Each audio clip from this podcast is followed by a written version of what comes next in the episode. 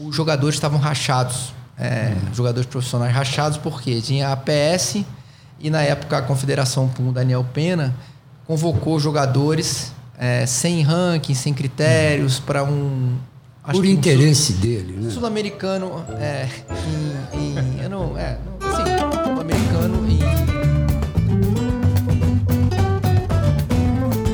Olá, eu sou o Zeca. E eu sou o Martin. E juntos vamos apresentar o podcast Hit the Nick. Aqui você vai poder acompanhar tudo sobre o squash nacional e internacional. Fique com a gente.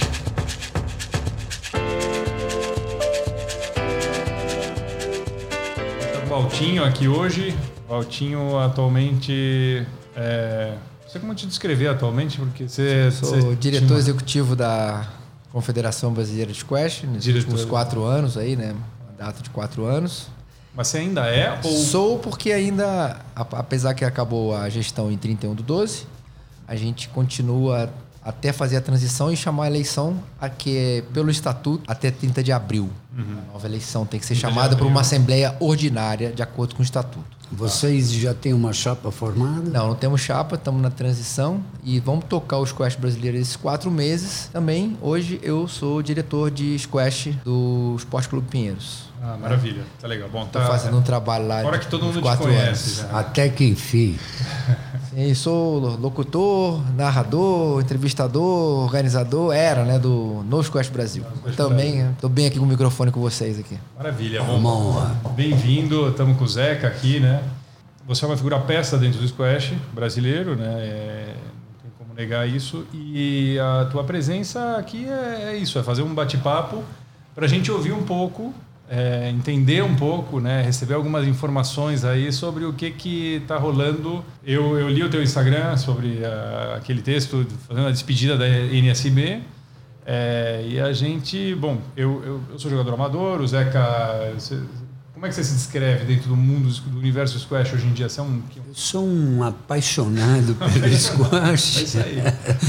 E atualmente tenho prestado muita atenção e prestado um pouco do meu, meu conhecimento, a minha dedicação ao juvenil. Perfeito, perfeito. Você está envolvido mais com o juvenil, Zeca. Exatamente. Também é um fa- um- uma personagem aí do, do- nosso mundo É. que é importantíssimo, né?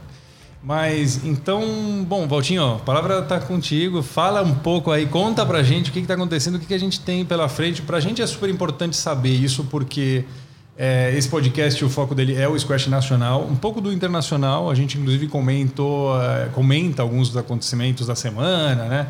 A gente comentou o torneio de Nova York, o retorno do Gautier. Você vai escutar no, no episódio 1 alguns comentários sobre o que está acontecendo, e isso sempre vai ser uma coisa que vai acontecer, mas que vai ter de, de parte do conteúdo, mas a gente foca muito mais no. A gente quer focar mais no nacional também. Então a gente quer saber o que está acontecendo.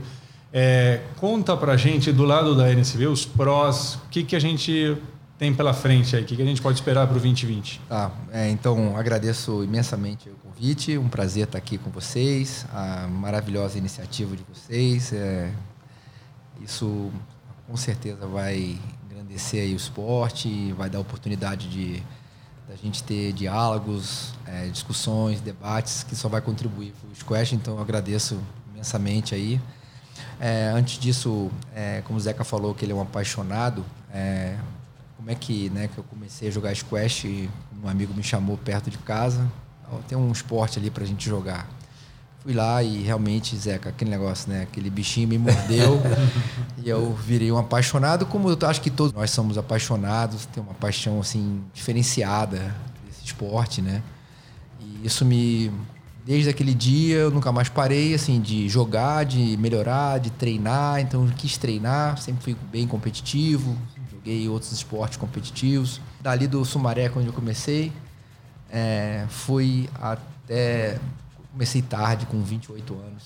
É, né, 27 ou 28 anos. Cinco anos ou seis anos eu estava na profissional. Pangarezinho de profissional, mas estava lá no profissional junto com os caras, jogando contra os caras, jogando contra Mário de Oliveira, Ronivaldo Conceição, Thiago Cabral, Modesto. Perna. Kiko Frisoni, cheguei a jogar contra ele. Perdi de 3-1 lá, tirei o primeiro game e falei, nossa, que, honra, né? então, assim, é, joguei com quase todos os grandes jogadores brasileiros dessa, dessa época, né? É, e amador também, né? Bastante jogos amador. É, participei de quase todos os campeonatos brasileiros desse, dessa, dessa geração toda aí, é, 90 até agora, praticamente. É, como primeira, como um pouco pro e depois também como master, né? Viajei para jogar master, ou seja, é, o squash virou minha vida, né? Então, e uh, há 10 anos atrás, mais ou menos, né? É, tem um grande amigo, Glaucio Novak, que era meu amigo de viagens, né? não era amigo do esporte, mas era do squash. Conheci ele lá em Belo Horizonte por acaso e depois a gente se tornou muito amigo. Bom jogador também. É, foi sexto do Brasil, né? E a gente, depois disso, a gente viu é, sempre ali do lado e aí viu a oportunidade de ajudar o squash de uma maneira diferente, né? Que surgiu um menino, né? Diego Gobi, né? 15 anos. E aí a gente, pô, vamos ajudar aqui, vamos. E aí foi o, o projeto Diego Gobi, eu gerenciei, começou com oito pessoas pagando uma mensalidade ali mensal, eu cobrando, fazendo os relatórios, Gestão. as atividades dele, mandava newsletter, eu fiz 600, 60 newsletters durante cinco anos, todos os meses saía uma newsletter dizendo a posição, o que ele fez, o que ele fazia, e a planilha de custos e gastos de cada um. Fora o, o, o apoio efetivo. É meu também, é financeiro, ali do lado, né? E cobrando. Mas assim, eu acho então isso foi muito legal, muito positivo, né? É, e eu fiz isso com amor, com carinho, pelo esporte, pelo menino, pelo Glaucio. É, então o negócio deu certo. O menino foi campeão brasileiro juvenil, depois foi campeão sul-americano juvenil. Uhum e tornou-se depois, agora, retrasado, né, é, campeão profissional. Então, o único brasileiro que teve três títulos, né, teve a carreira certinha, né, praticamente. Né, então, isso me credenciou, é, talvez, né, fui chamado pelo presidente Carlos Paiva para uhum. fazer parte da CBS. CBS que eu sempre critiquei. Sempre quando era do Rio de Janeiro, gestões anteriores, que eu acompanhei muito tempo, né? Ronivaldo Conceição, o próprio Rafa, o próprio Perna. Muitas injustiças tiveram com jogadores, principalmente convocações, é, que eram um favorecimento para X jogadores, de um uhum. estado, de outro, né? Sempre reclamei de oportunidades iguais, etc. E quando me convidou para mim ser. Esse era o período da gestão do Fefé. É, Fefé um pouco, né? Depois teve Roberto Mori, depois teve um pouco do Neto. Estou dizendo que todas as gestões tiveram um problema, não, mas assim, eu sempre achei que a gente podia melhorar, né? Então, quando fui convidado, falei assim, ou eu aceito ou eu fico quieto pelo resto da vida, porque é uma oportunidade minha para ir lá, né? Aí aceitei, fui quatro anos e aí a gente é, tá aí, né? Nesse, já passaram esses quatro anos, né? Aí a gente teve o NSB aí como uma vitrine, né? E a gente pode até falar agora da NSB como hum é, como é que surgiu isso? Isso, de, né? super interessante. É uma coisa que eu não sei se todo mundo sabe. Né? As histórias, a gente vai. Né? O squash é engraçado, né? A gente. Cada um joga numa academia, num clube, a gente se encontra nos torneios e começa a trocar ideia, vai para ideia, vai e vem, vai, vai, vai, troca um monte de informação, mas você vai pegando um pouquinho dali, um pouquinho daqui e a história completa. É, para mim, por exemplo, vai ser interessante ouvir como é que surgiu né, a INSB, por que surgiu? Se já tem a CBS, por que, que a CBS não, é, não foi quem é, tocou? Até então não havia nenhuma iniciativa parecida com o Novo Squash Brasil. Essa foi uma iniciativa, acredito que, do Valtinho, uhum. que só fez bem para o pro profissional. Foi interessante minha... ouvir do Valtinho por que, que surgiu a é, então, NSB. Na realidade, assim, é, o NSB, ele. Aconteceu assim, antes do NSB. O nome, desculpa entender. O Novo Basquete Brasil foi nomeado no Novo Basquete Brasil. Que já tinha o NBB, que é o certo. Novo Basquete Brasil, que foi por que o Novo Basquete Brasil surgiu exatamente de um problema de confederação, é, problema com jogadores, problema Exato. de tudo isso. isso Aí fizeram uma liga paralela, é. uma liga, uma, um nome novo para lançar um novo Exato, coisa, para que o basquete tivesse uma nova é, o nome, novo nome que indica um pouco uma renovação. Exatamente. Uma necessidade de renovação. A ideia foi mais ou menos assim também. Mas o que aconteceu foi o seguinte: no ano de 2015, os jogadores estavam rachados. É, hum. Jogadores profissionais rachados porque tinha a PS e na época a confederação com o Daniel Pena convocou jogadores é, sem ranking, sem critérios, para um. acho Por que um interesse dele, né? Sul-americano é, em, em- eu não, é, não, assim, sul-americano em Buenos Aires, se não me engano, um torneio em Buenos Aires. E assim, esses jogadores da APS disseram assim: se vocês aceitarem a convocação, vocês não jogam a APS. Então ficou um grupo rachado que aceitou a convocação. Estou dizendo que os jogadores que foram, alguns jogadores que foram, tinham mérito, eram bons jogadores. Sim, sim, Foi claro. o Manu, acho que foi o Kiki, não Ronivaldo. lembro de todo mundo. Rony não. Rony acho que não foi nesse, acho que não. É, então, e tinha uma outra parte dos jogadores, né, que estavam aqui. O Rafael tinha acabado, tinha ganho já um campeonato, não tinha tido mais campeonato naquele ano, e aí o Rafa já estava querendo parar, Uhum. né? É, então, assim, o que aconteceu é que Diego Bolzan, meu grande parceiro aí de grande eventos e tudo, o grande Um Diegão, é, e ele fez um torneio em Brasília. A gente, assim, na realidade, a grande sacada foi fazer um torneio na- em Brasília válido pela PSA. Por quê? Porque aí a gente não tem como impedir se é a PS ou se não é a PS. Todo mundo está numa mesma linha, de, num torneio que é um promotor e que não tem, pode impedir que fulano ou ciclano jogue. Né? E ali a gente conseguiu que eles fossem jogar, todos fossem praticamente jogar, e ali eles se uniram. Né? Ali eles estavam ali jogando todo mundo igual, é, disputando ali na quadra e já estavam no mesmo ambiente. E isso foi uma, uma boa ideia da gente ter já eles reunidos novamente. É, acho que na sequência eu tive um torneio em Ponta Grossa.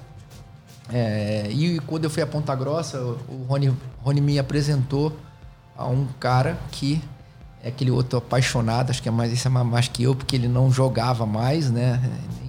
Que é o Alexandre Bulik, né? Bulik. E o Bulik, é, é ele, Zeca, é ele que, que idealizou o NSB. né? A ideia dele, a cabeça dele, esse sonho dele, essa ideia dele, tudo dele. E ele, quando ele me conheceu, a gente teve uma Casou. parceria, casou bem, porque eu comecei a ajudar ele a montar os manuais, aí, como é que era o profissional. É, o Glaucio deu um pitaco também na parte técnica, começamos a fazer o, o regulamento. Até outro dia ele falou que o manual começou com 12 páginas, acabou agora com 50 páginas. Né? Pra Você vê como é que as coisas foram desenvolvendo, né? E assim, os detalhes, as ideias que ele tem, o cara foi sensacional, sabe? Então aí a gente foi e o negócio realmente deu certo, né? E beleza, 2015. E aí foi exatamente quando o Carlos foi eleito. Quando o Carlos foi eleito, ele me chamou e logo no início da gestão, eu cheguei pro Carlos e falei assim, olha aqui, ó, isso aqui já tá pronto. Isso aqui vai ser o braço do profissional. O Carlos tinha algumas restrições de, de ser PSA, não queria ser um circuito originalmente brasileiro. O Carlos sempre tem essa ideia de maior, do West Nacional, West Squash. Acho que ele tem boa visão disso e tem muita, muita Conhece muito, assertividade. né? O filho dele muita assertividade Diego, nisso que ele está falando, e a gente tem que estar até verificando isso agora. Mas para o momento do Brasil, ali, para o momento do squash nacional, aquilo ali foi muito bom. Porque uniu os jogadores, regras iguais para todos, é, todos unidos ali com, com um fim, é, é, não privilegiando ninguém, é, organizado, com regras, regra de inscrição, não tinha é, preferência por nada. E realmente os jogadores acreditaram. Quando o jogador acredita, quando os jogadores se acreditam numa, É uma- numa- é uma proposta, força, né? É um cara, apoio, você é tá uma- junto. Então aí foi todo mundo junto. Os caras querendo fazer, é, o jogador acreditando, a gente melhorando as coisas. E aí deu certo e realmente foi um sucesso. Ano de 2016, é, a gente tem até uns números de quantidade de torneios, né? 16, 17, 18, média de 8 a 9 torneios ano, né? Tirando 2019, que a gente no primeiro semestre realmente não teve. E é onde que eu queria realmente até mudar um pouco do NSB, mas não foi, não tivemos uma crise no primeiro semestre, falta de torneio. Depois a gente teve o segundo semestre, acho que com quatro torneios, né? É, Essa falta de torneio. É, Derivou do quê? A falta de torneio, assim, derivou, assim, de é, falta de patrocínio, falta de, de promotor. Porque, assim, o NSB, ele tá ali com as regras claras, valores claros, se tem diferentes níveis de, de, de, de- premiação, ou definir, é, diferentes níveis de, de você é, fazer seu evento. Então, assim, o recurso, é, mal ou bem, não é, não é obrigação da CBS e do No Squash Brasil promover o recurso. A gente, lógico que a maioria dos caras que estão ali são promotores, né? Então eu também ajudo a ir atrás de recursos de empresa para patrocinar os torneios, mas a obrigação não é do, do NSB, do Alexandre Bulik. Agora, a, a gente foi introduzindo novas é, é, coisas para melhorar, como a TV. Então, uhum. o NSB TV, baseado no PSS Quest TV, e a gente depois conseguiu até fazer coisas melhores que eles, ou até inovadoras em relação ao PSS uhum. TV. Música, o cara entrar na quadra. Eles não tinham, a gente já tinha. Uhum. É, várias coisas que a gente não, tinha colocado. O Squash Review foi uma Vídeo Review nosso é melhor que o deles. O dia estava em Nova York, tinha duas câmeras, o nosso tinha quatro outro dia no último, no, no último torneio, né? Então, todas essas inovações realmente custam um pouco mais. Mas claro. por quê? Eu tenho uma opinião, o Lick também tem uma opinião, uhum. vou falar para vocês. A TV é o grande futuro do marketing e da, de receber recursos. Cara, não, assim, você pode ver hoje lá em Nova York, beleza, qual o tamanho da quadra ali, quantas pessoas estão olhando ali? Ali são 500 e no mundo são 5 Exatamente. milhões, Você vê as arenas de futebol, mil. a mesma coisa. Exatamente. 150 mil, o resto é todo mundo vendo na TV, com vários recursos, com estatística passando, é. com o número do atleta, com memória. Interação com... com, mídia social, tem tudo, né? As possibilidades são infinitas. Exatamente. É, é o tamanho da criatividade. E, e, assim, eu acho que a gente tem que... É explorar isso, uhum. né? trazer o recurso via TV, eu acho uhum. muito mais fácil do que fazer um, uma coisa via local. Você uhum. só fazer um patrocínio local e não ter a transmissão daquilo. Eu acho que foi uma grande sacada. Uhum. É, realmente, agora, o Brasil, né? A gente tem um, assim, um, um problema de recursos, né? Primeiro semestre, no outro ano. Vou dar uma ideia para vocês. O Campeonato Brasileiro lá do Pinheiros, aquela maravilha lá, duas quadras de vidro, bancada, não sei o quê. Eu... A gente citou aqui, eu e o Martin, como o melhor evento de, do, desse ano. Sim. Acho que no Brasil nunca teve, acho que no mundo assim, nunca teve duas quadras. Tiveram duas quadras no Campeonato Mundial e na França, uhum. uma cidade pequena dentro de um ginásio. Uhum. Né? No Pan-Americano tinha duas quadras de vidro, uma do lado da outra. Né? Uhum. É, nesse Pan-Americano não tinha, só tinha uhum. uma, né? que a gente foi em agora. Mas é, nunca teve. Então, assim, um evento daquele. Uhum. É, você sabe quantos patrocinadores tiveram? Ah, não. Nenhum. Nenhum. Só o Correios que pagou uma parte de um valor, que já estava é, já dentro do projeto, Correios uhum. tudo carimbado, né? Que é cerca de 30, 35 mil para esse torneio brasileiro. E o Clube Pinheiros que deu a infraestrutura, porque as quadras já estavam lá, a, aquela tenda já estava lá montada pelo clube. A única coisa que a CBS pagou foi a arquibancada cobertura uhum. da arquibancada. O resto, o Clube Pinheiros deu uhum. e a gente pagou o resto das coisas com as inscrições uhum. do brasileiro, que foi realmente um sucesso. É, comida, zeladoria, limpeza, segurança, tudo Pinheiros. Então, assim, aí você me, me, me pergunta, mas por que, que não tem patrocínio? Eu falei, nós, eu não sou um cara profissional do, da captação de recursos. Uhum. É, Carlos Paiva não é um profissional da captação de recursos. O Glaucio não é e nem o Bulik é. O Bulik ele consegue fazer o torneio dele porque ele tem cinco amigos lá em Ponta Grossa, que é uma tradição, os caras vão lá e dão. Ah. Eu aqui eu tenho, pode ser que eu tenha meia dúzia de amigos, mas tem hora que os amigos não vão, não querem dar. E a gente não pode continuar assim. Então, assim, eu acho que as coisas têm que ser profissionais. Então, para uma confederação brasileira de qualquer esporte, nós temos que ter gestão profissional.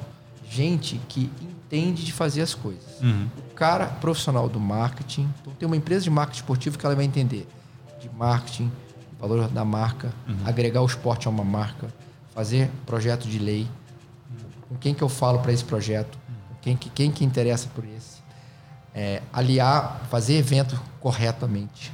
Então tem gente profissional para isso tudo.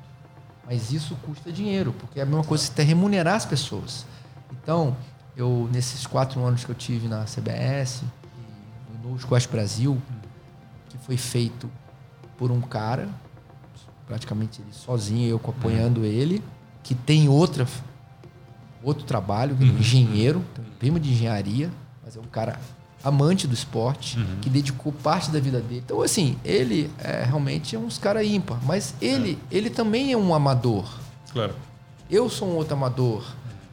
Agora, assim, eu acho que a confederação precisa ter lá o, a sua gestão, o seu staff pessoas que vão ser dedicadas ao esporte, mas a operacionalização, a gestão tem que ser profissional com gente trabalhando. Porque hoje a gente não tem, ninguém é remunerado, a gente não tem uma estrutura decente. E para finalizar esse, esse assunto um pouco mais chato que a gente está Não, falando é da, do estudo,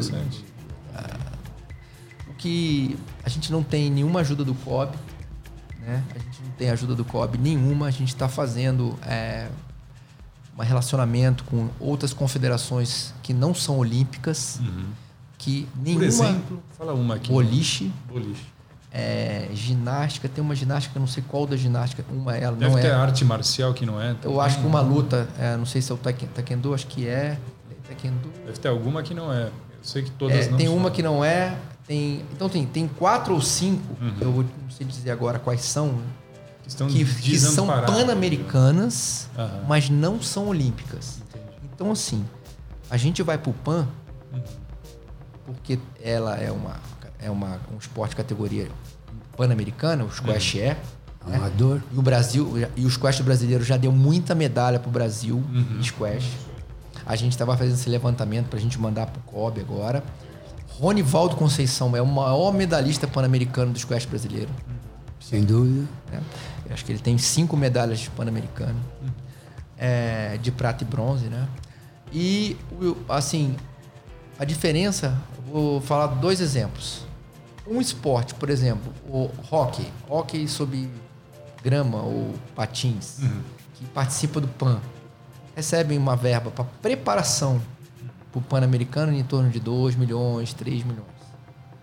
Às vezes um milhão, Isso é no ano, né? só naquele ciclo ali, talvez, para se preparar, entendeu? Prévio ao. Sim. ao- É, confederações olímpicas recebem do verbo do COB. Eu, eu conversei com, com a Confederação de Rugby, conversei com a Confederação de Tênis, O rugby é olímpico? Olímpico. Olímpico foi para a Olimpíada de 2016.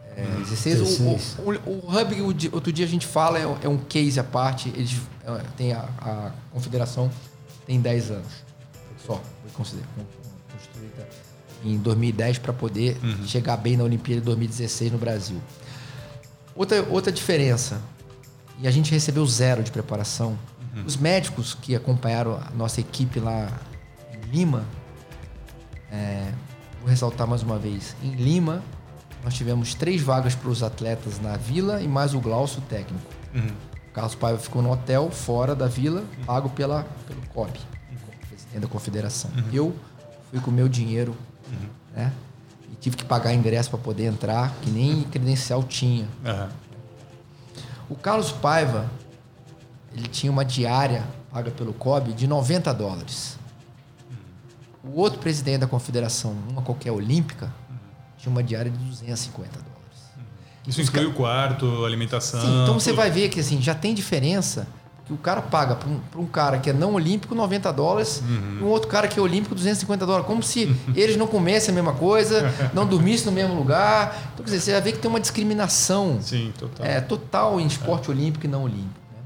E a gente agora está um grupo fechado de não olímpicos pan-americanos, fazendo um apelo para o COB, fazendo uma boa relação com o Paulo Vanderlei, é, com outros, com o Sebastião Pereira, e conseguimos os uniformes para agora para o torneio que teve no Paraguai Sub-23. Legal. Ou seja, a gente está tentando que o COB veja que a gente precisa de um valor, pelo menos para gestão.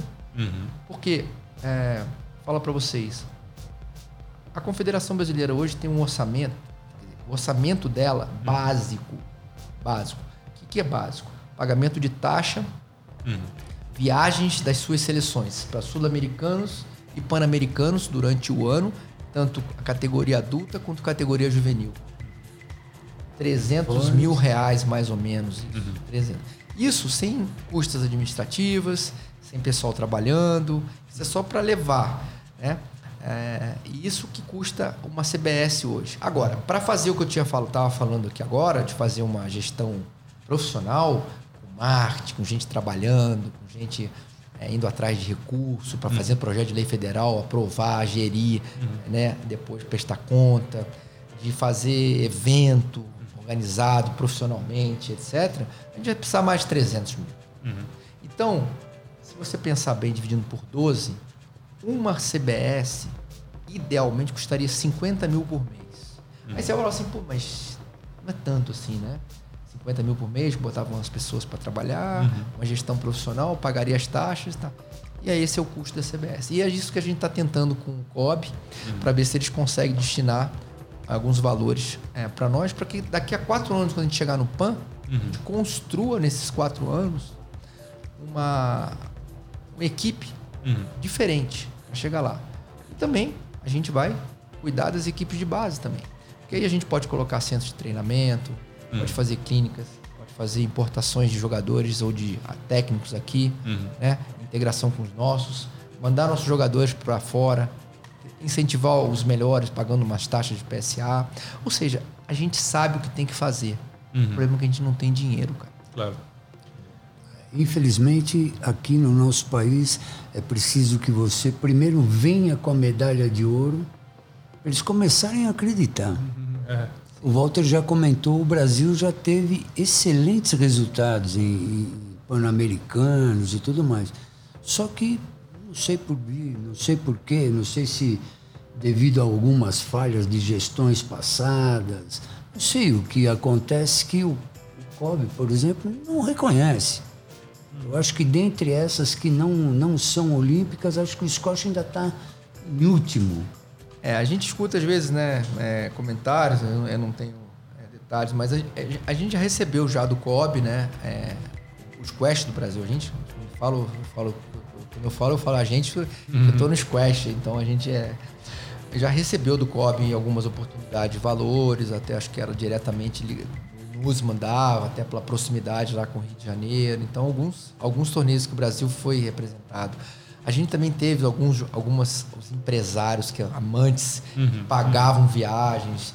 É, na época do Kiko, né, na época do Troiano, assim, eles pagavam a viagem porque gostavam, então financiava praticamente toda a viagem. É, mas acabaram equipe. se decepcionando em algumas vezes. É, então, é, mas eu acho que isso não é a solução. Como é, eu são não doações, né? É, como não acho que, forma... por exemplo, fazer é, evento, campeonato, torneio é uma, é uma coisa que vai resolver. Que se você bobear, nós fizemos nove eventos em, em 2018 no NSB, com a uhum. ajuda do Correios. O Correios veio, é até bom até eu ter essa oportunidade de falar. Ele veio, foi um patrocínio de mais ou menos 600 mil reais líquidos, uhum. 50 mil reais por mês, mas tudo carimbado, né? Uhum. Ou seja, Correios exigiu que eu quero que vocês façam isso, isso, esse projeto uhum. social, dois projetos sociais. Quero que você faça nove torneios profissionais. Eu quero que. Aí tinha dinheiro para seleção, graças a Deus teve esses uhum. Correios, porque uhum. como é que a gente ia para Ilhas Caimã, lugar lá no Raio Cuparta, caro pra caramba, se não tivesse o dinheiro do Correios para a gente conseguir classificar para ir para uhum. para Lima no PAN. Né? Uhum. O masculino classificou, infelizmente as meninas não classificaram. Mas senão a gente não teria esse recurso, nem conseguiria ir para poder classificar, uhum. né? E a gente já feito um trabalho bom, né, de fortalecer a equipe, etc. E a gente, é, com esse dinheiro do Correio, deu essa oportunidade. Algumas viagens do juvenis foram pagas, é, o Pederivo foi no, nos Jogos da Juventude. Uhum. É, fizemos um projeto social em Brasília bem sucedido, lá na Academia do Diego. Né?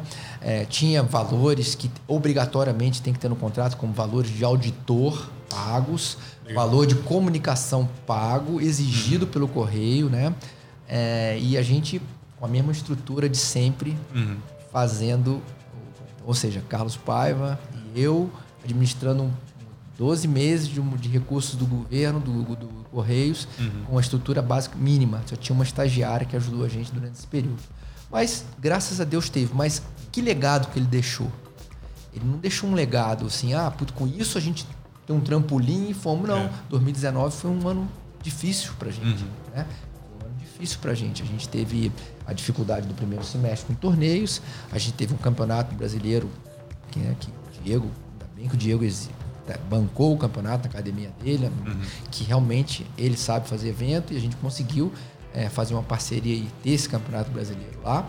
Mas assim, não tem mais recurso. A gente agora está entrando nesse ano continuamos com a mesma coisa. Né? Zero. Esse ano não tem nada. Ah, então, assim, por exemplo, a, tem essa relação com o COB, uhum. a gente não sabe quando vem, que é, envolve coisa política também. Essa união com os não não, Não, isso, né? isso, isso, né? Mas é interessante isso aí, né? Não, assim, eu, eu continuo trabalhando. Eu estou fazendo uma planilha Uhum. detalhando de 2020 a 2023 a necessidade da, da CBS. Uhum. Que todos já estão fazendo. Poliche, é, todos esses outros esportes que eu Uhum. Falei aí, estão fazendo isso para mandar para. Esse é o valor que eles precisam, entendeu? Uma estimativa, né? É, a gente também, semana que vem, a gente tem uma reunião com o Pacto pelo Esporte. Não sei se vocês sabem o que é Pacto pelo Esporte. Pacto pelo Esporte foi uma iniciativa dos jogadores da ONG é, Atletas pelo Brasil, que hoje é Atletas pela Cidadania, né? Com Raí, né? É, liderando isso.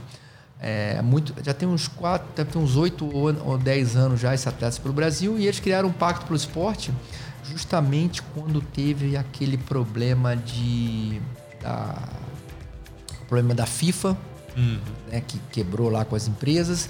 E aqui no Brasil também houve um problema de exatamente das algumas confederações tiveram é, problemas com seus presidentes que audi- é, foram é, responsabilizados administrativamente, né, por é, gestão temerária do, do valor. Alguns foram presos, né.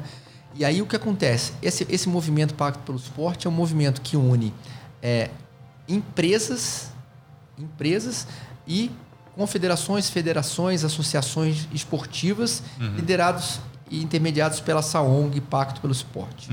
O que acontece?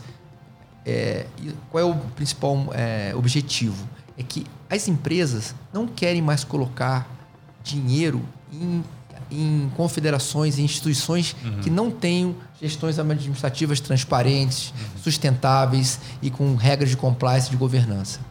Então, esse Pacto de Esforço, eles criaram, junto com o Instituto Etos, e onde até onde eu trabalhei, os indicadores, que chama Integra, são índices, são um questionário que qualquer associação, qualquer federação de qualquer esporte no Brasil pode se agregar e responder esse índice. E esse índice você tem lá o seu, a sua, a sua nota Nota. de acordo com o seu tamanho. E essa nota não representa, por exemplo, é, a nota vai de 0 a 5. Acho que a CBS respondeu, foi 2,84, alguma coisa. Ah, puxa, que nota ruim. Não, não, não. A nota não quer dizer que a gente esteja ruim. Porque, assim, por exemplo, do tamanho da entidade, você precisa ter é, regra de Um CLT, advogado, né? Ou, conselhos, lá, com- conselhos Aham. de administração Exato. independentes. Tem você três precisa ter pessoas, dois ponto, quase três, tá ótimo. tem a sede, não sei de quê, precisa colocar não sei o que em jornal, precisa ter regra de três jurídico. fornecedores para não sei o quê, não tem nem como comprar nada, etc, É. etc.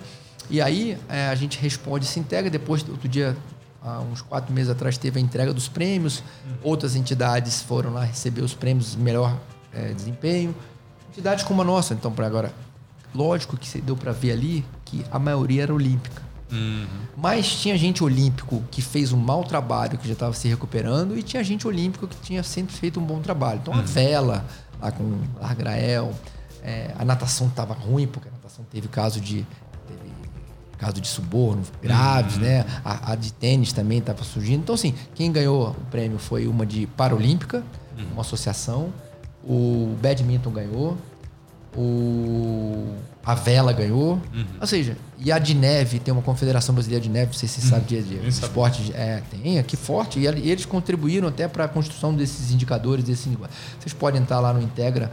É, um, é bem legal ver isso. Aí o Pacto pelo Esporte, acompanhar isso. Então, assim, na semana que vem nós temos uma conversa com o Pacto para tentar ver se o Pacto nos ajude com empresas para mostrar a situação dessas, dessas é, é, confederações não olímpicas e para ver se alguém aposta de, com dinheiro direto, não só pelo governo, para ver se a gente, ó, vocês apostam numa gestão profissional de uma entidade dessa?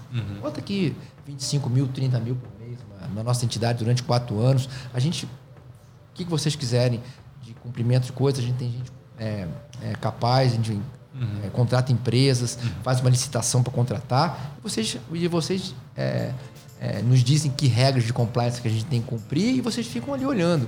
Agora, dá uma chance para a gente fazer as coisas que tem que fazer.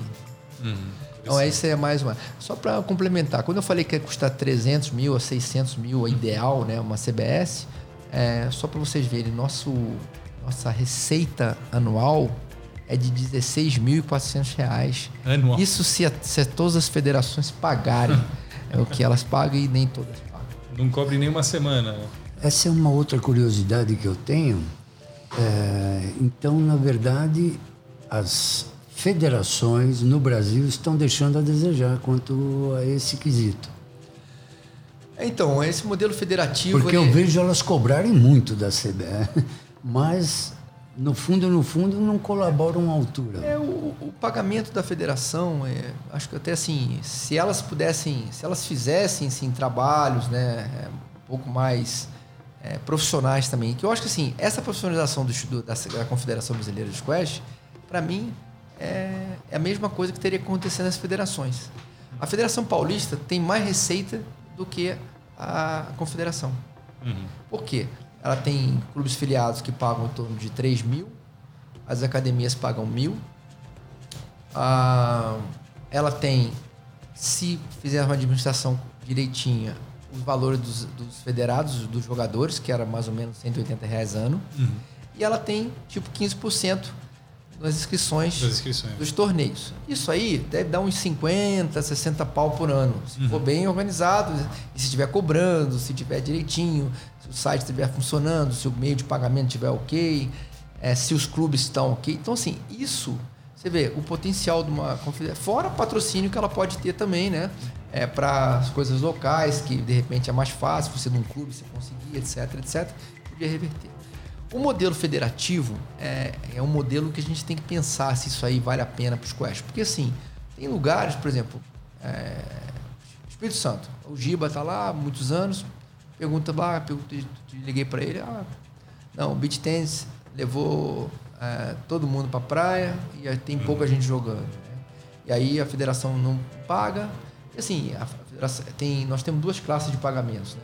As federações que têm mais jogadores e mais quadras pagam R$ 2.700 por ano. E, joga... e, as federações pequenas pagam 700 reais por ano. Uhum. Nós, somos, nós temos só 13 é, federações constituídas no Brasil inteiro. Mas serve para que esses dois? Por exemplo, é, é, parece tão, tão baixo o, o número e, e, ao mesmo tempo tão difícil para as federações terem que pagar. Tão, é, é como é que, para que, que, que você faz com esse dinheiro? dinheiro da federação? Ele não é suficiente. Só para pagar, só pagar as taxas da WSF, é FS, pra... CSS, quer dizer, para pagar a Confederação Sul-Americana de Squash, que é por ano mil dólares. Ah, tá legal. Paga então a WSF pra... mais mil dólares. E a Entendi. WSF é, é, mil e tantas libras. Okay. Então a gente então... tem praticamente as taxas uhum. é, que a gente tem que pagar é exatamente a receita que a gente tem que receber. Hum. E aí as pessoas falam assim, não, mas então a CBF não precisa mais dinheiro, porque ela recebeu as taxas, pagou o que ela tinha que pagar. Hum. E aí, como é que faz? Como é que você promove? Como é que você tem gente trabalhando? Como é que você consegue ter uma estrutura? Quem paga a luz. Exatamente, quem paga a internet, hoje tudo lá no Carlos, né? Mas assim, é, o modelo West Squash não tem federação. É uma, um, um, poder central que tem escritórios em locais estratégicos uhum. ou em regiões. Uhum. Né? e todos os jogadores são filiados a, a, a, ao West Squash. O dinheiro vai para o West Squash. Onde? A West Squash. Ah, US. US. US Squash. Uhum. Então, todos os jogadores vão para US Squash. Ok. Então, assim, se a gente fizesse um modelo parecido, o dinheiro tinha que ir todo para a CBS, todo, o jogador uhum. pagava a inscrição por ano do estado, entraria uhum. para lá e a CBS teria que distribuir os valores ou gerenciar esses valores para as entidades, tendo uma entidade. Mas hoje o modelo é federativo o estatuto da CBS foi constituído federativo. Isso é uma ideia, ideia para se pensar, para se uhum. discutir se isso melhoraria ou não, entendeu? Eu acho que sim, porque a gente teria uma coisa mais centralizada num centro grande. Menos intermediários. Exatamente, é. Menos e a gente teria uma, a mesma política sendo feita para todos. Uhum. Então, por exemplo, o cara de Minas está aliado com, com, o presidente, uhum. o cara da Bahia está aliado com o presidente, daqui da, de um lugar só. Então, a gente não teria é, diversas pessoas que também são amadoras uhum. e que são apaixonadas é, em cada lugar. Aí tem um cara que se envolve mais, outro se envolve menos. Aí uhum. o cara recebe a crítica, uhum. daí já começa a desistir. É a mesma coisa. então, o que acontece na confederação acontece nas federações também. Uhum. Se você pega um bom presidente atuante, o negócio vai. Você pega um presidente que putz, não vai. Aí você tem, aí entra outro, aí melhora, aí tem ideia nova, aí vem com uhum. patrocinador, aí você parece que vai. Mas não vejo uma, uma continuidade, não vejo um plano de uhum. quatro a oito anos. Uhum. Gustavo Borges estava lá na, na, entrega lá do Pacto pelo Esporte, lá dos vencedores, foi o primeiro a falar. Uhum. Ele não acredita em nenhum projeto de, de curto prazo. Uhum. Não se para mim, ele falou assim, não, se, não me apresente projeto de curto prazo. Para mim, é no mínimo quatro, ideal é oito. Uhum. Esses projetos têm chance de dar certo. Se sustentam. É, não, não, adianta. Projeto é um, curto é um, é um carboidrato, né? é, uma, é, uma, é um açúcar. Você não tem aquela sustentação né, durante. Está certíssimo, eu acho. Né? Já, já tentamos. Eu, eu já vi muito, muita iniciativa de projeto, né? Ah, vamos fazer uma coisinha aqui, ali, pronto, já está ótimo, vamos arrumar aqui ali, mas não, não né, sem esse planejamento longo prazo que eu acho que é cultural um pouco também. Né? A gente está aprendendo também a, a ter uma visão de, de, né, de longo mais prazo. longo prazo. E aqui me parece também que não existe, Valtinho, uma integração entre essas federações. Uma não fala com a outra, uma não passa o um modelo para outra, uma não tenta ajudar a outra. É, à medida que foram abrindo as federações, me parece que, pelo contrário, foi aberta uma concorrência entre elas. Entendeu? É, é, houve um, um, período em que o Rio ia contra qualquer movimento que fosse feito em relação à confederação, em relação à Federação Paulista, e coisas assim. É, eu não vou jogar o torneio deles lá, o brasileiro é em tal lugar eu não vou. Me parece que andou acontecendo isso e eu acho que isso atrapalha um pouco também. Eu acho que as federações poderiam se dar mais a mão e um tentar melhorar a situação do outro. Para a gente não ter que ouvir, por exemplo, esse, isso que você falou, que a federação ela alegou foi todo mundo para a praia jogar beat tênis e ele não tem mais nenhuma alternativa. É impossível isso, não é? É, a gente, é, assim, eu, eu, eu, não, não, não há assim, há problemas, acho que entre federações, né? Eu acho que a gente tem um modelo que, que hoje é, é um modelo federativo e a Confederação Brasileira de Squash ela é eleita por X federações se elas estiverem aptas e a maioria não está apta, né, é, para mas... votar, etc. Basta, basta a confederação, digamos, fazer algo que não agrade a todos, eles imediatamente sabem aparecer e cobrar. Agora, não existe uma integração entre eles e tentar melhorar e tentar. Você entendeu? A distância entre uma federação e outra é muito grande. Sim, eu, assim, Zé, Só atrapalha eu, o eu, assim, trabalho assim, da até confederação. Até entendo o que você está colocando, pode ser que aconteça, a gente acha que a gente tem. A gente está num país democrático, as pessoas podem divergir das ideias das outras, né? É, só que o squash é tão pequeno que a gente não pode hoje se dar o luxo da gente ter divergências que atrapalhem o esporte. Né? Por exemplo, quando existe uma convocação, por exemplo, para uma seleção que vai disputar um Pan-Americano, por exemplo, não vejo assim um, uma união entre as, as, federações que possa falar: o meu estado tem um, um jogador de nível. A gente, se não correr atrás, a gente acaba passando despercebido. Eu acredito que fora São Paulo e Rio e, e, e Minas, deve ter mais gente jogando de okay. nível bom que poderia acrescentar mais. Não, sim, sim. É... Só voltando assim no ponto da, das federações, assim, eu acho que é papel da CBS é, unir federações, é, fazer um plano para todas. É, sem dúvida nenhuma, é uma das funções dela. Talvez ela não tenha perna para fazer isso. É, e não teve perna, né? ou não tem perna. Eu acho que, a, como falei, a gestão profissional, ter pessoas trabalhando no dia a dia para esse fim, você consegue planejar atividades que você consegue fazer é, essas, é, essa integração um pouco melhor.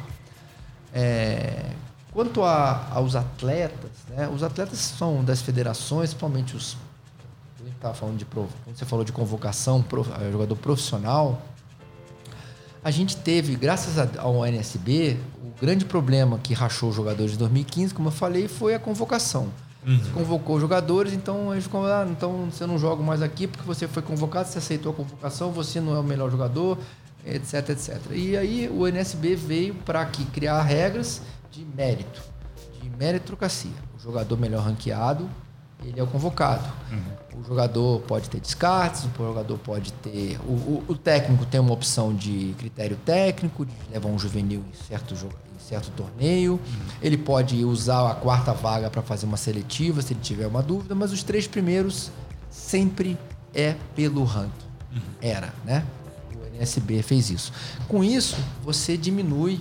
É, e se você mantém a regra, você não tem apelo, porque está ali, está escrito no regulamento, é meritocracia, é o, é, o, é o merecimento e o jogador não tem o que falar. Quando o jogador vem uma convocação e alguém não fica satisfeito e quer mudar alguma coisa da regra ou se acha injustiçado, beleza, é, tem todo o direito, mas ele não pode dizer que aquilo, aquele sistema que fez aquela convocação que está funcionando não é o correto. Não pode fazer apelo fazendo fora da regra. E não pode, e tem que respeitar, de repente, uma decisão de um é, diretor não... ou de um diretor técnico, um técnico que convocou o jogador dentro da regra. É, ok, não é a minha vez pode, dessa não... vez, é a vez do outro. Não o pode jogador... ser subjetivo. É a mesma coisa, assim, então, quer dizer, se o, o Tite chama terceiro goleiro, aí o quarto goleiro que tinha, o cara vai começar a falar mal do Tite, falar que o Brasil não é uma vergonha, quer dizer, assim, não, o cara tá dentro do direito dele, é aquele jogador que ele escolheu, dentro da regra. Nós não estamos privilegiando ninguém, estava dentro da regra. Então isso a gente tem que começar a respeitar, por exemplo, assim, a, as regras e as decisões baseadas na regra. Até que, ok, mas eu jogo melhor que ele. Tá bom, cara, você joga, mas o técnico não acha que você joga. Ou, ok, é nesse momento ele está achando que é aquele ali. Olha, ele achou que o outro tem mais virtudes porque. Ou seja, no momento, a gente deixou lá quase 75% de, da convocação, ela está dentro do ranking. Os 25% que são subjetivos, no caso, uhum. mas respeitando o que está escrito, uhum. Os jogadores têm que respeitar essa vontade. A decisão então, do técnico. Se você chamou aqui, Martin, o Zeca, para uhum. ajudar você no seu programa, uhum. o cara que também estava querendo vir para cá, é, não pode falar que o Zeca não presta. que o Zeca não merece estar tá aqui. Pô, entendeu o que eu tô falando? A gente não, a gente não pode. É, e aí, com isso, contamina com o negócio que está certinho. Cria uma energia, né? Uma é, coisa que não é boa para ninguém. Pra ninguém. E os nossos. Aí fica. Aí começa assim. Aí eu que conheço o Zeca, protejo o Zeca. O outro que hum, quer entrar no lugar do Zeca, protege o outro. Exato. E aí começa as pessoas a não Conflito, se né? falarem. Né? E não... faz mal para tudo, né? Pelo Acaba destruindo Exatamente. Tudo. Exatamente. Mas é complicado. Os seres humanos, né, cara, em geral, é tudo, né? É família, trabalho, empresa, é o chefe, é o. Puta, você pode ter uma discussão com o Uber. Sim, Pô, claro. Por que, que você parou lá na frente, cara? eu marquei aqui, você não foi para lá, mas estava claro no aplicativo, tá, o aplicativo falou que você tinha que ser aqui. Aí tá chovendo, você foi lá, você me fez caminhar, por que, que você não voltou? sei lá, são coisas, né? São sentimentos que a gente tem. Isso é uma coisa da humanidade, né? É Sim. É normal o cara sentir, ah, eu fui injustiçado porque eu isso, isso, isso, eu tenho mais valor aqui. Aí entra 40 atrás, o outro defendendo, o outro briga o outro. Todo mundo acaba brigando. Mas, Mas as regras são claras. Né? Então, o respeito às regras é o que nos resta para a gente ter um convívio, né? Tipo, eu não posso sair matando gente na rua. É às vezes dá vontade, mas Sim. você não pode sair. Mais que as regras, Tem regras. Né? Mais que as regras, o respeito às pessoas, cara. É, regras morais é, também. Temos que respeitar as pessoas, né? Assim, a gente, eu acredito assim, isso aqui que vocês estão fazendo é um negócio bem legal, porque você, hoje com rede social, é muito fácil escrever e falar. Eu até tenho esse. Sou um cara que admito meus defeitos. Às vezes eu posso falar, ó, me cedi aqui, uma mensagem um áudio. Editamos né? tudo. Agora, na conversa, eu acho que a gente consegue é, é, construir e melhorar muitas coisas. É. Inclusive as ideias vêm. Né? As ideias vêm. E talvez estar falando aqui agora antes. Esse, esse tipo de iniciativa de vocês é um negócio bacana porque vocês podem ter diversos tipos de discussão e as ideias podem florar aqui, entendeu? As pessoas vêm para cá com o intuito de de ajudar os Quest, de são amantes dos Quest, e as ideias vão vir, né? É. Eu, assim, é, hoje eu estou falando um pouco mais da, da gestão e às vezes uhum. não são coisas boas, agradáveis, né? Mas eu estou querendo vir, eu quero vir assim, tomara que isso aqui seja uma coisa para vir aqui para falar, olha as nossas conquistas, né? Que a gente isso que você também, está né? nos falando hoje aqui já nos encheu de esperança novamente. É, inclusive, eu queria uma ideia que eu não tinha compartilhado com o Zeca ainda, mas uma ideia que eu sempre tive com o Hit the Nico, esse programa, é pegar uma parte do que eventualmente a gente consiga, seja como doação, como patrocínio, como seja lá o que for, e doar para os juvenis. É uma não. porcentagem. É, eu não sei se o programa vai continuar, vai crescer, vai monetizar, a gente não sabe. Casos tá como o do nosso querido seu menino, Gustavinho. o Gustavo. Gustavinho. O meu, parece que também é um menino. Né? Tem, na verdade, eu estava falando dia, não, mas, mas, não, mas assim, eu acho que todos são nossos filhos, né? É. Quem é, nós, como nós somos dos Quest, que todos são nossos filhos. Os jogadores profissionais, eu tenho um, um carinho por todos, cara, assim, porque assim, o Novo Quest Brasil, quem são os protagonistas? São eles. Uhum. A gente fez aquilo ali para quem? Para eles. Não, quem, é, quem que nós estamos transmitindo quem jogar? Eles. Uhum. Elas. Então, Essa assim, vitrine faltava para eles, sem dúvida sim, nenhuma. é uma coisa assim que eu, eu acho assim, e eu tenho um carinho assim, não tenho nenhuma e quase todos ali tem relações que desde que eu era jogador, desde que eu era amador, uhum. então todos ali pequenos, né, que eu vi crescer. E então isso assim, não tenho condição de, é, de, de ter favorecimento. Eu acho que que o Diego está mais próximo de mim, porque foi o projeto dele, o Gustavinho agora está mais próximo de mim, uma Tatiana que não era próxima de mim, agora tá, porque sócia do Pinheiros, está uhum. lá do meu lado e a gente teve uma relação muito boa uhum. quando a gente foi para Mar del Plata e que eu, é, como chefe da delegação, levei a mãe dela, ela amamentando, uhum. foi lá dar a vaga para o Brasil. Então, assim, é, essas coisas assim que fazem que a gente é, se aproxime das pessoas, tenha um carinho pelas pessoas, né? Então, assim, cada viagem dessas, né? Que eu era um inexperiente nisso, né? Nunca tinha hum. sido chefe de delegação de nada, né? Imagina o cara chegar lá, nunca tinha participado de seleção brasileira nenhuma, nem com uhum. juvenil, nem com master, nem com nada, né? Só ir sozinho para os lugares jogar, né? Mas, assim, você chegar lá, pô, como é que você se lida, como é que você se porta, né? É, e com cara, assim, ser referência, ser ali a ajuda de que eles querem, né? Então, uhum. assim, essas experiências, assim, foram muito boas na minha vida. Uhum. Isso faz que a gente é, solidificar. Imagina eu, cara, eu nunca imaginaria, né? A gente, assim, até eu e o Glaucio, a gente falou assim, cara, nós estamos aqui, uhum. somos da comissão técnica, uhum. com Rafael Larcon jogando, com Ronivaldo Conceição jogando, com Pedro Momento, com Bruno Bolzan, é, Roninho, é, com Vini Rodrigues, ou seja, Kiki. com a Kiki, com a Kiki foi agora no Sul-Americano, as meninas, né? A gente levando elas para uhum. Karen, inclusive, Thaisa. Então, assim, a gente coisa não imaginava ter essa relação. Uhum. E assim, a relação depois se estreita, né? Uhum. É, não é só Vocês ali do, do, do atleta. Com, com, e, e, assim, eu, eu ah, fiquei mais velho, aí parei, aí estou aí ajudando os quests uhum. dessa maneira, mas não me vejo como cartola, assim, né? Eu acho que sou um parceiro de todos, né, cara? Assim, tô, sou parceiro. Uhum. Sou um cara que já jogou, sou ali que tô ali no dia a dia. Não sou, puta, ah, você é o presidente, mas, mano, não. Liga para mim, uhum. é, fala comigo no telefone. Você chega. É, acabei de falar com um, dois agora vindo para cá. Acaba ligou. passando muita confiança para esse tipo de atleta. Entendeu? O atleta se sente bem na tua companhia, você transmite uma coisa boa. Obrigado. Não essa ideia de cartola, de mandão, de exigente. Entendeu? Sabe falar, sabe confortar, sabe. Um olhar, a gente percebe. É uma coisa. Não é qualquer um que consegue isso. Entendeu? E não é com dinheiro, não é com posição, não é com nada.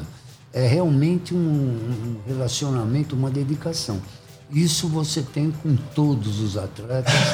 E essa humildade de tratar o Gustavo que nem você trata, o Dieguito, entendeu? Todos eles cresceram e vão crescer mais devido a esses pequenos detalhes, né?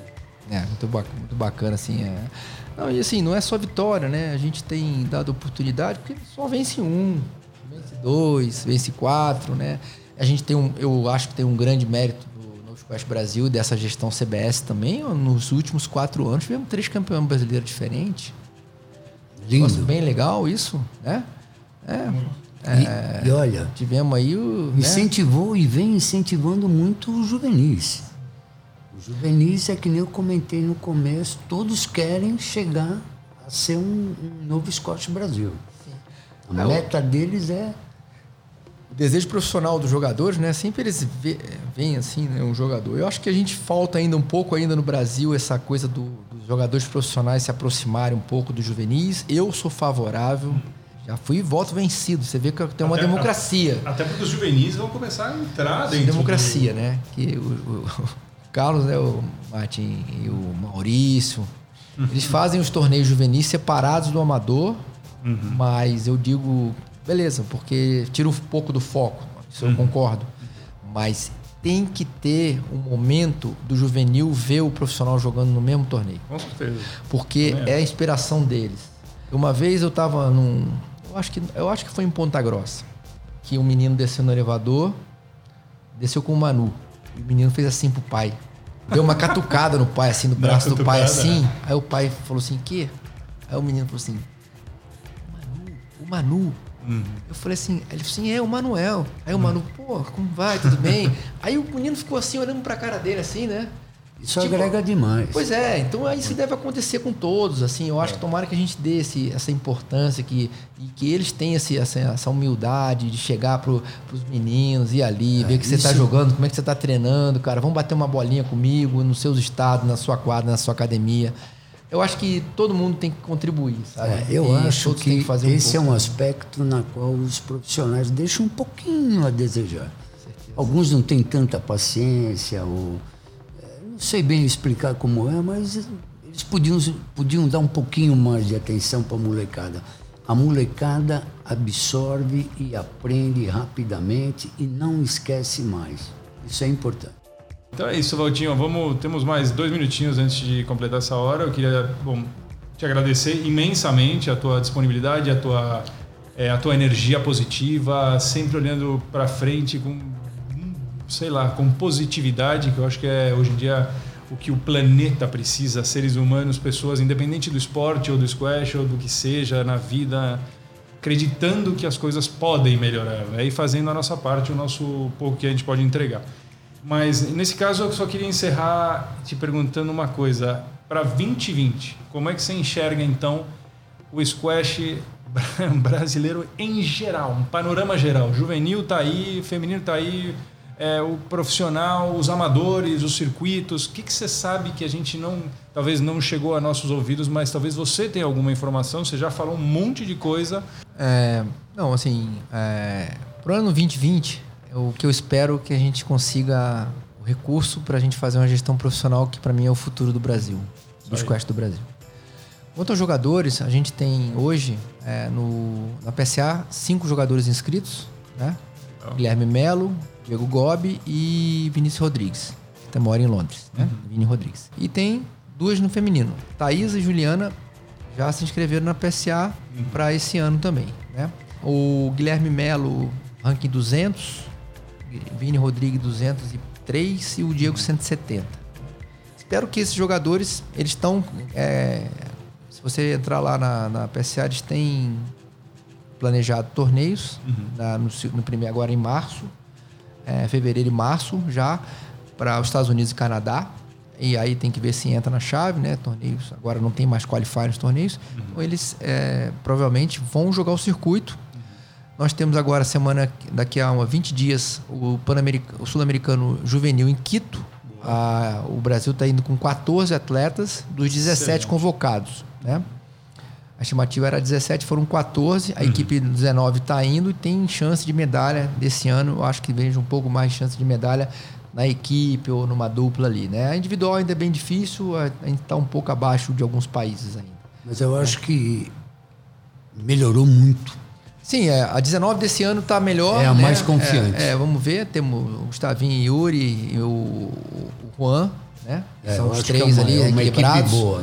E a gente pode, com, com esse equilíbrio de, de equipe, tentar uma medalha. Né? Chegar a um pódio lá. Para o, o para abril, temos o Sul-Americano adulto em Buenos Aires. E não sei que equipe que vai. Ainda, porque isso que a gente vai decidir semana que vem numa reunião com os atletas, vamos ver como é que vai ser os critérios de convocação. Mas é o primeiro, é o primeiro ano de um ciclo que a gente chama de ciclo pan-americano.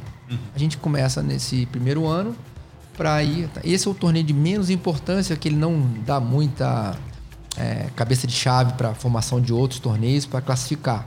Então esse é um torneio que você pode ter uma outra experiência. Então é agora 19 a 26 de abril em Buenos Aires, é, adulto, né? Depois tem o, o Pan-Americano adulto em Cochabamba, uhum. segundo semestre, e o juvenil Pan-Americano, eu não me lembro onde é. É, mas aí só vai, a equipe são quatro só, uhum. né? É, os Pan-Americanos são só a equipe principal que vai. Eu acredito, assim, que esse é um momento de transição e que a gente teria que nós estamos checando e verificando com atletas, ouvindo todo mundo, técnicos, etc. Qual a equipe que a gente deve apostar em, em jovens ou não. É, mas acredito que é, a gente tenha melhorado um pouco, sim, Zeca. Assim, eu acho que o, o, trabalho do, do, do, Maurício, se ele também tiver apoio, se fizer uma coisa integrada com todos os segmentos da confederação, e né, a gente consegue. É, o trabalho não é isolado. A, a, a, CBS precisa que todas as suas áreas trabalhem integradas. Uhum. Então, assim, eu acho que a gente tem. Perspectivas. Eu tenho um pouco de receio junto com o feminino, porque a gente não tem renovado é, meninas, né? Isso realmente é um grande problema do Brasil. Nós precisávamos achar o porquê disso, concorda? É, então, Zeca, é, realmente é a gente tem procurado incentivar, né, etc. Mas tá você difícil, acha que depende do ah, trabalho feito nos clubes, nas academias? Eu acho que depende dos, de, disso. É, eu acho que tem que ter um modelo, um padrão para todos. É, eu acho que tem que como colocar algumas uma coisa de conhecimento nos clubes, exigir dos clubes, é, academias. É, eu acho que as próprias jogadoras hoje, você vê, as nossas três primeiras jogadoras, ainda tirando a Karen que agora parou, que está com 55 anos. A Tiana tem 38 anos, Juliana tem 32, Thaisa tem 35. Imagina daqui a quatro anos no PAN, vai Tatiana com 42, vai a Thaisa com 39, vai a Juliana com 36. Eu não acredito que isso seja assim uma coisa boa. Mas a gente tem que assim, é, eu acho que essas, essas meninas poderiam estar fazendo trabalhos especiais com as mulheres. Eu acho que as jogadoras teriam que se dedicar a construir é, grupos, centro. Eu tenho feito um trabalho. Estamos se estendendo aqui, né, Martin?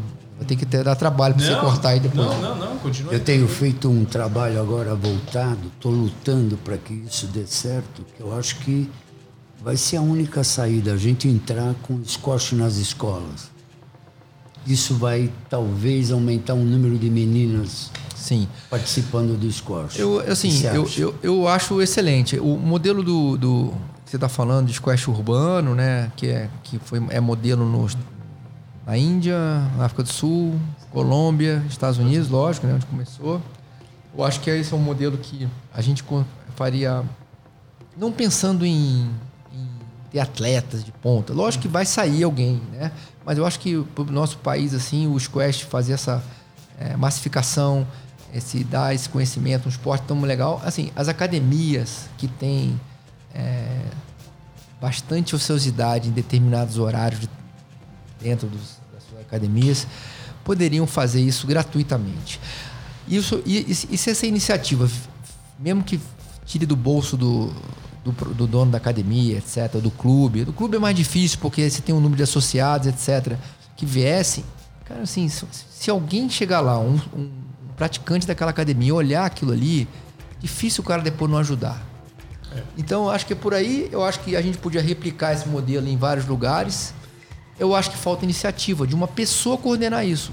Quando eu estou falando aqui da gente, federação, confederação, vocês estão vendo o que está faltando? Está faltando gente o dia inteiro para trabalhar em determinadas tarefas. Aí você fala assim, ah, então você vai mandar o fulano, o Zeca vai começar a cuidar. Mas ele, o Zeca é só ele. Ele precisa de apoio, ele precisa receber, ele precisa comer, ele precisa andar, ele precisa de transporte. Então, assim, todo mundo precisa ser remunerado para fazer isso. Então, quando eu falo gestão profissional, é para todas essas nossas ideias que a gente tem, tem alguém sendo pago para fazer isso. Porque a gente for fazer sol de graça, beleza, a gente vai fazer um sucesso, beleza. O Novo Squash Brasil foi um sucesso, foi bom. Eu, o Gustavinho foi campeão. O Diego deu certo, mas com o quê? Com o dinheiro dos caras. Uhum, a gente claro. tinha uma época do ano 20 caras pagando lá Você o dinheiro tem que por comprar mês. uma corda, um grito, Senão uma raquete, vai, alimentação. No mais que a gente queira fazer. E aí o que acontece? A falta de dinheiro atrapalha, a falta de dinheiro dá confusão, a falta de dinheiro a gente faz com as coisas com má qualidade. Uhum. As, a- a- as pessoas vão reclamar das condições que elas jogam. Não dão valor. Exatamente assim, porque você não está dando o melhor mesmo. Uhum. Então, é, eu, como eu falei para vocês, eu gostaria de continuar no meu trabalho da, da- da CBS, não ganhando nada, lógico, é pro bono, mas eu gostaria que a gente tivesse dinheiro para fazer as coisas que a gente sabe fazer. Perfeito. É isso aí. É isso que eu espero que o squash brasileiro, que, que venha recursos para o squash brasileiro. Que a gente consiga ser um esporte como qualquer outro, que tenha as suas oportunidades, mas que a gente tenha é, o recurso para poder mostrar que isso é um esporte maravilhoso, que a gente pode crescer e pode representar o Brasil bem, ter o maior número de praticantes, etc. É isso aí a minha, a minha grande esperança para esse ano. Pô, muito legal. Quero ver quem, quem vai ouvir esse podcast de começo até o fim, cara. Vai eu vou, ouvir. vou perguntar para os ouvintes. Eu Não, acredito o que conteúdo vão- é fantástico. E eu acho que já vai aparecer, inclusive, Martin, doadores. Opa, vamos ver. Tomara, hein? Quem sabe? Bom, O espero. pessoal, o pessoal tá perguntando muito, tá, tá causando uma, uma intriga aí o formato podcast. Vamos ver, vamos ver, tomara. Bom, Valtinho, obrigado novamente pela participação. Zecas quer dar uma despedida? Um Prazer. prazer, imenso. Zeca, pra- pouco prazer estar que- com você aqui, cara. O pouco, Martin, o obrigado pouco que a gente conseguiu extrair do Walter já nos deu uma visão super confortável. Podemos aumentar nossa esperança, porque é isso que está faltando. É, É esse tipo de gente, esse tipo de iniciativa. Nem tudo está perdido. Entendeu? Eu acho que, pelo contrário, começa é, é caindo que a gente aprende, Walter. E você falou coisas que realmente precisavam ser ditas. Sem dinheiro, infelizmente, não é possível. Não dá. Ponto passivo não dá. Então, precisamos da colaboração. O trabalho é bem feito, tem quem sabe fazer. Falta um pouco de apoio. Com esse apoio, não tem quem segure. É isso aí. Os jogadores têm um potencial bom, o Brasil tem muita gente boa que pode vir a jogar, melhorar. Só falta esse apoio, essa confiança. Nós já tivemos grandes investidores no passado. Precisamos trazê-los de volta. Aí. Valeu, gente. Um abraço. Tchau, tchau. Acabou.